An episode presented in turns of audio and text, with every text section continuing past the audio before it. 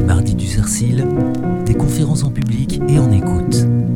Je suis sûre que nous ne pouvons apprécier le bonheur qu'après avoir souffert. Mais est-ce que la souffrance a des arrêts? Je finis par en douter. Je vous embrasse affectueusement, Louise. J'ai le même problème. Est-ce que la souffrance a des arrêts? Judith Simons a perdu 14 membres de sa famille au cours de la Shoah. Parmi eux, Louise Pikowski, sa cousine.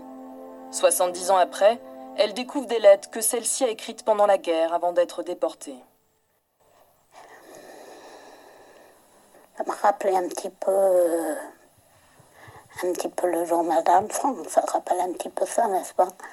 Ça, ça, sort des, ça sort des cendres de la, de la Shoah. Et c'est quelque chose pour nous presque incroyable, presque incroyable. Ces lettres ont été retrouvées par hasard en 2010 au lycée Jean de La Fontaine à Paris, dans le 16e arrondissement. La même où Louise était scolarisée. C'est une professeure de mathématiques qui a fait cette découverte en rangeant une armoire. J'ai trouvé un petit mot. Nous sommes tous arrêtés. Alors là, c'était vraiment absolument saisissant. C'était un petit mot où Louise Pikowski euh, avait mis avec ses affaires qui ont été amenées à Madame Malingret. Et elle met J'aimerais les retrouver si je reviens un jour. Alors là, c'était vraiment. On a l'impression que le temps euh, s'était arrêté. Mademoiselle Malingret était le professeur de latin grec de Louise. C'est avec elle que la jeune fille a correspondu au cours de l'été 1942.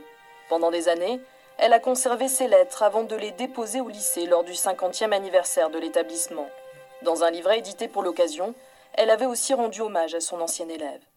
Elle était blonde, avec de grands yeux bleus qui brillaient comme des étoiles.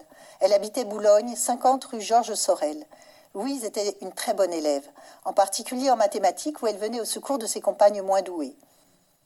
Je me suis sentie comme euh, si on m'avait passé un relais de tous les professeurs qui avaient pu connaître Louise, à commencer par mademoiselle Malingret, et sûrement à leur regret, leur déchirement, qu'il n'y ait rien euh, qui puisse euh, perpétuer le souvenir de Louise.